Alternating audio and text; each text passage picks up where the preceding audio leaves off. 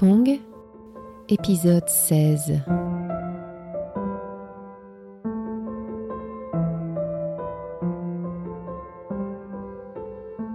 Ces cinq années d'attente, c'est incroyable de penser que dans les années 90, on met cinq ans pour pouvoir partir en France.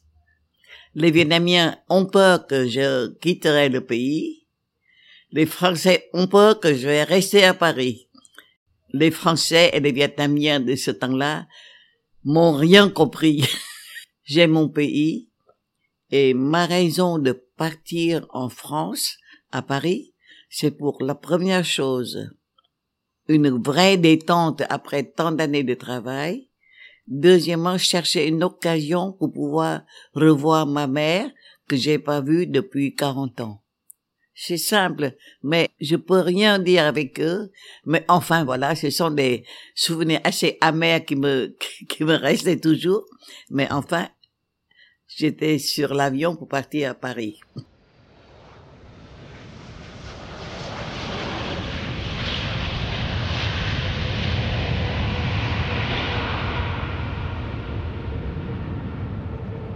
Arrivé à Paris Charles de Gaulle, j'étais vraiment, je sens comme un petit oiseau dans une forêt dense. Je cherchais partout et je suis effrayée, je sais pas comment faire pour retrouver mon ongle. Et euh, j'ai pris juste ma petite valise et qu'est-ce que je vois?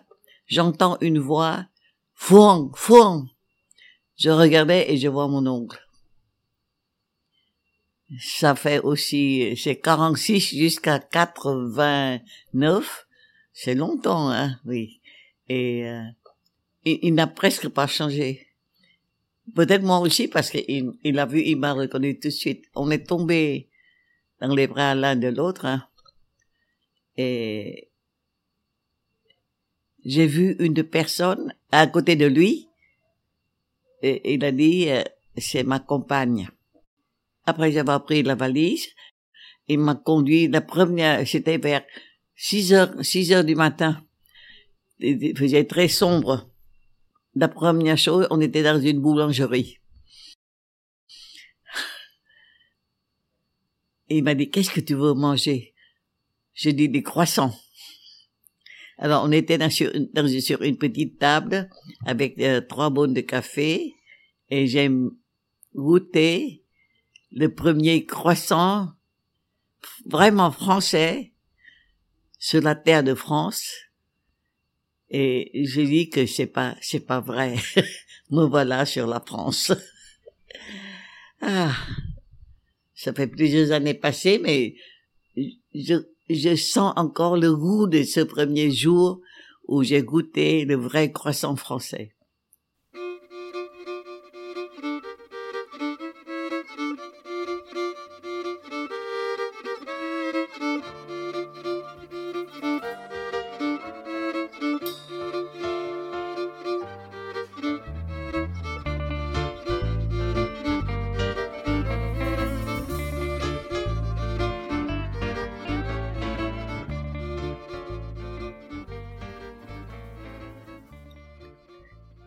Mon oncle est déjà en retraite et il vivait dans, il vit dans une maison de retraite euh, près de Saint-Michel-sur-Orge.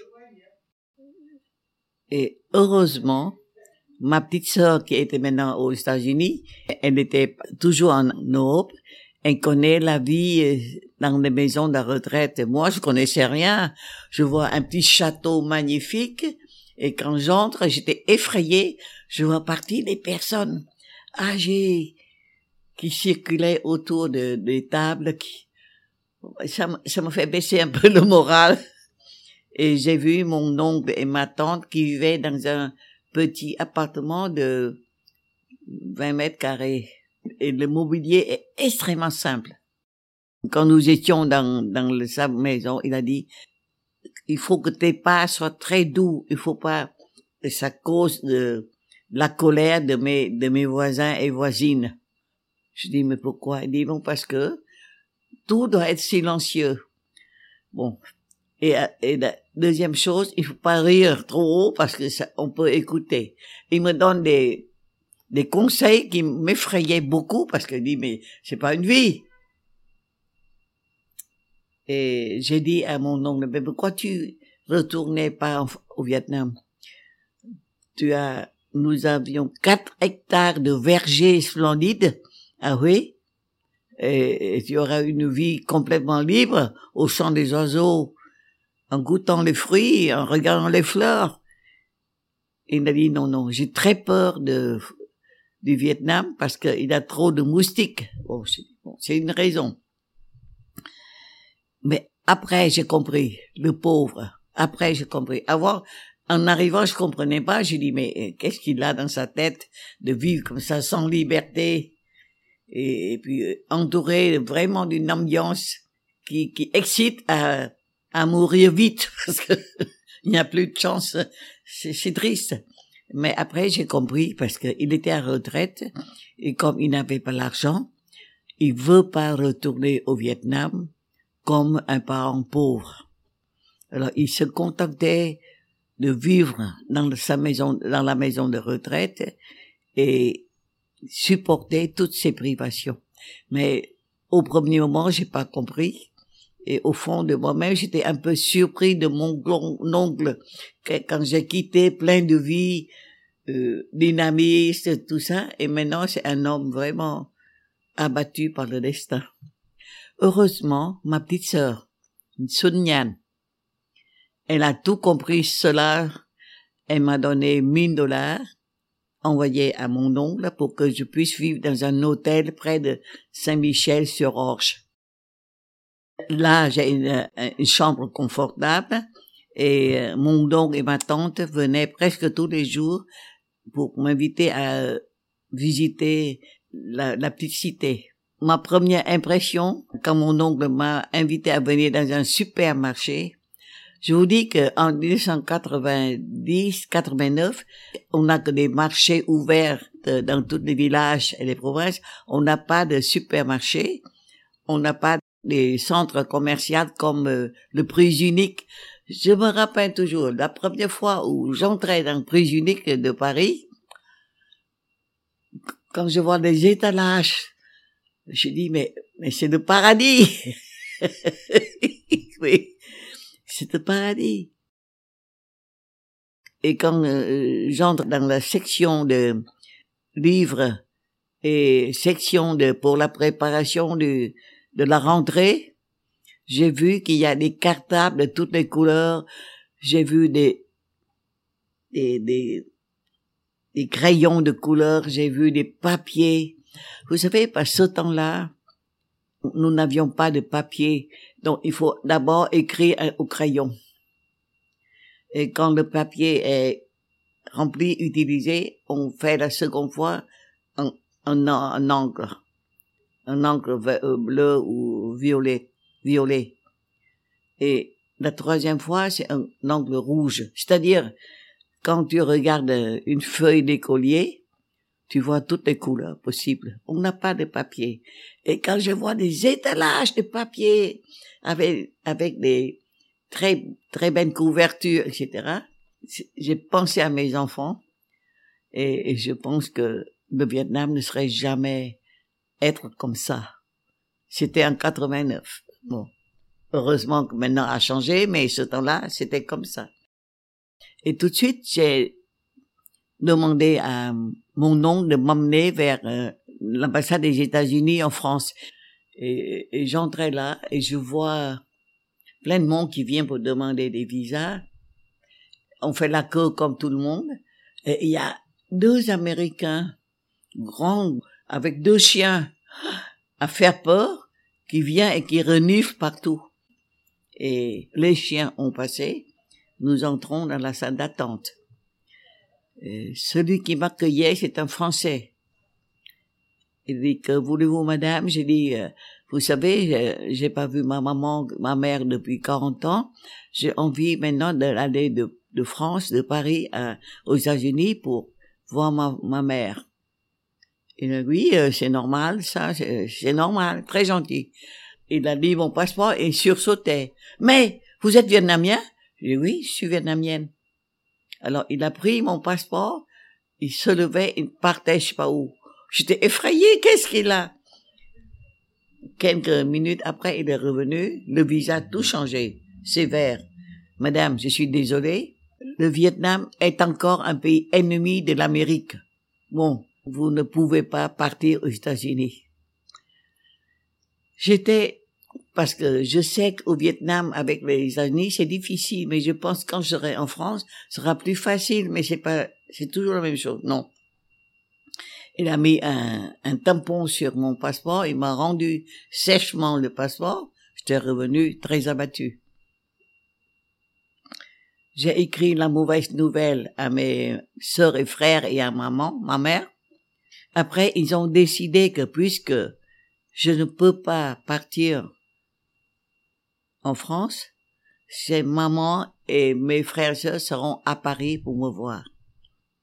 Et je peux pas vous raconter toute l'émotion que nous avions quand nous étions enfin réunis à Paris dans un hôtel avec ma mère, mes frères et sœurs. On passait des nuits à parler, à raconter des histoires, etc. Et c'est vraiment des moments de vrai bonheur. C'est à ce moment-là que pendant un, déjeuner, nous, nous étions devant une table très copieusement garnie, pleine de mets, ma mère s'arrêtait de manger et me regardait longuement. Je dis, mais qu'est-ce que tu as, maman? Pourquoi tu me regardes? Elle m'a dit, Fourme, je ne sais pas pourquoi tu travailles pour les communistes pour que nous devons maintenant quitter le pays. Nous n'avons plus de patrie et nous devons vivre à la terre étrangère. Et ma famille, c'est que mes sœurs, mes, deux frères étaient tous dans l'armée de, de Saigon. L'un est docteur, euh, est docteur médecin de l'armée et l'autre, il est lieutenant-colonel de l'armée d'aviation de, de. Alors, c'est pour ça que, vu cette délicate situation de, de, frères et sœurs des deux côtés, nous n'abordions jamais ces problèmes devant nous. On ne parlait que des souvenirs anciens, on ne parlait que des, des amis communs, etc. Mais jamais on n'a abordé pourquoi il y a cette guerre, etc. Politique, on évitait un peu. Et tout à coup, ma mère éveillait ce sentiment. Mes frères et sœurs s'arrêtaient tous de manger. Et moi, je baissais la tête et au fond de moi-même, j'ai pensé, ma mère,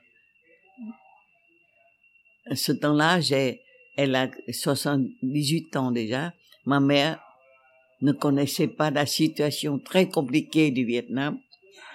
Elle ne connaissait pas toutes les choses qu'on a éprouvées. Je pense que la meilleure façon, c'est de raconter ma vie par écrit pour qu'elle puisse comprendre. Et vous savez, c'est drôle, la parole d'une mère m'a éveillé le premier moment de d'écrire mes mémoires. Dans, dans ma tête, je pense que vraiment, il faut réécrire ma vie dans la jungle. Il faut écrire la vie pourquoi je m'étais engagé pour la résistance? Écrire mes mémoires pour que ma mère les membres de ma famille et aussi les jeunes puissent comprendre comment s'était passé les premiers instants de la paix au Vietnam, comment s'était passé la vie d'une femme ordinaire dans ces années très troublantes du Vietnam.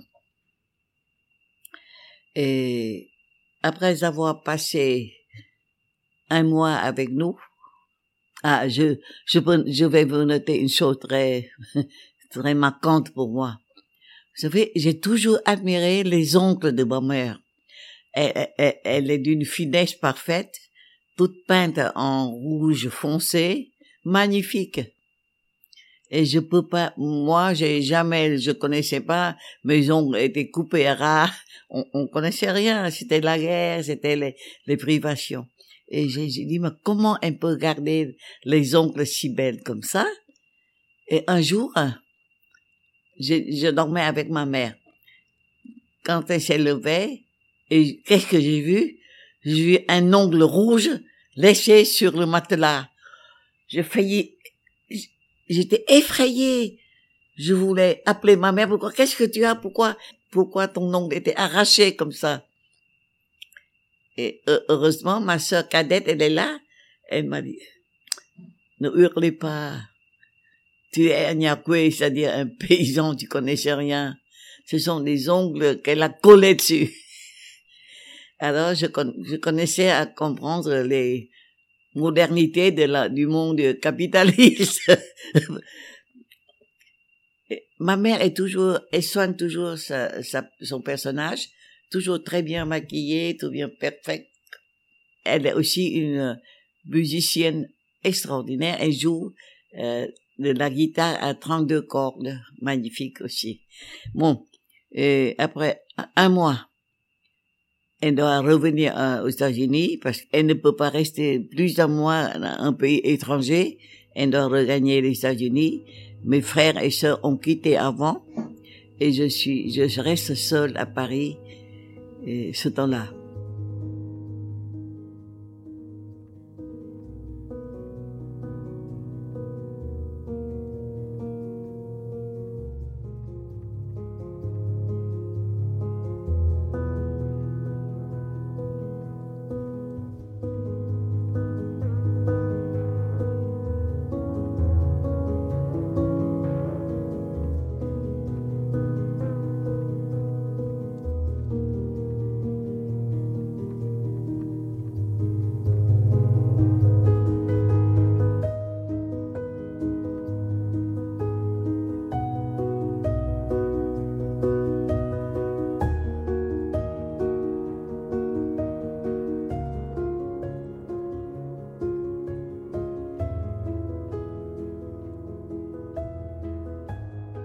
J'ai dit à mon oncle, comme je suis seule ici, je peux pas rester à Saint-Vicent-sur-Orge, qui est très éloigné, je veux m'installer à Paris. Et j'étais venu à Paris, et j'ai un ami qui s'appelle Bernard Paris. Il était venu au Vietnam plusieurs fois avant, il m'a vu, on a parlé ensemble, et il m'a donné une carte en disant que si tu, quand, quand tu viendras à Paris, tu vas loger chez moi j'ai accepté la carte sans, parce que je connaissais pas qu'est-ce que la situation. Et quand, quand je voulais aller à Paris, j'ai vu sa carte et maintenant il habite à Hong Kong. Il est un, un businessman à Hong Kong. J'ai, j'ai écrit une lettre à lui en disant maintenant je suis à Paris, est-ce que tu peux me loger? La réponse est très vite de Hong Kong. Elle m'a, il m'a envoyé une lettre en disant que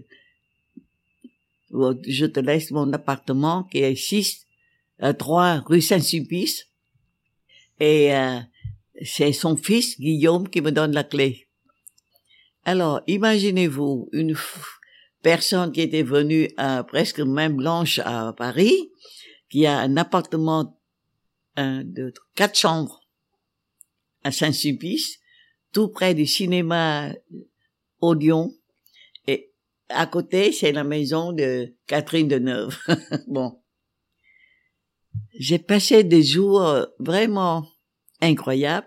Je, je flâne partout, je vois des cinémas, je, je reçois des amis que j'ai, que j'ai accompagnés en temps de guerre au Vietnam.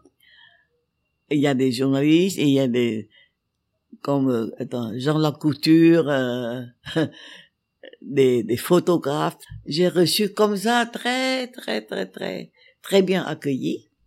Et il y a des personnes qui m'ont trouvé du travail pour traduire les textes de, de, de français en vietnamien, etc. Euh, j'ai du travail, j'ai de l'argent. Et euh, dans ce temps-là, j'ai pu avoir l'occasion de faire la connaissance des personnes qui ont des personnes de, de, de, des hauts fonctionnaires de, du régime de Saigon qui maintenant vit en France, vivait en France. Et j'ai pu avoir l'honneur de d'aller visiter la maison d'un grand intellectuel vietnamien qui vit à Paris. C'est lui qui a fait le dictionnaire français-vietnamien, qu'il a, il a écrit beaucoup d'articles sur les, sur euh, les, les, les poèmes du Vietnam. Moi, quand j'étais à Hanoi, j'étais plein de respect pour lui et c'est la première fois que j'ai pu visiter sa maison. J'ai parlé longuement avec lui, il m'a expliqué beaucoup de choses. Euh, et j'étais chez mon chez mon ancien maître de cinéma, Joris Evans et Marceline Loridan. Euh, Joris était, était, est mort déjà, mais encore, Marceline Loridan vivait encore. Et nous avons passé des, vraiment des moments très, très agréables. Alors, au Festival de Cannes, 1990, Bernardo Bertolucci, c'est vous qui avez le redoutable privilège d'annoncer maintenant la Palme d'Or. La Palme d'Or 90, Wild at Heart de David Lynch. Le film américain Wild Heart, Sailor et Lula. Sailor et Lula de David Lynch. David Lynch. Marceline a dit, est-ce que tu veux participer au festival de Cannes? Je dis, mais comment faire pour voir? Je dis, maintenant, euh, Capi Film, c'est sa maison de production, t'envoie comme euh, envoyer des Capi Film. Et tu, mais tu restes là et tu regardes les films et tu fais un résumé des films pour moi. Et tu envoies mes, et tu envoies tes, tes messages jour par jour euh, à Paris pour moi. J'ai pas le temps d'y aller, tu fais pour moi et tu fais ton, ton, comment ton, ton opinion personnelle sur ce film. C'est un travail qui, qui, me fait beaucoup de plaisir. Et voilà, j'ai participé au premier, à mon premier, à ma première participation au Festival de film 1990. C'est une chance inouïe.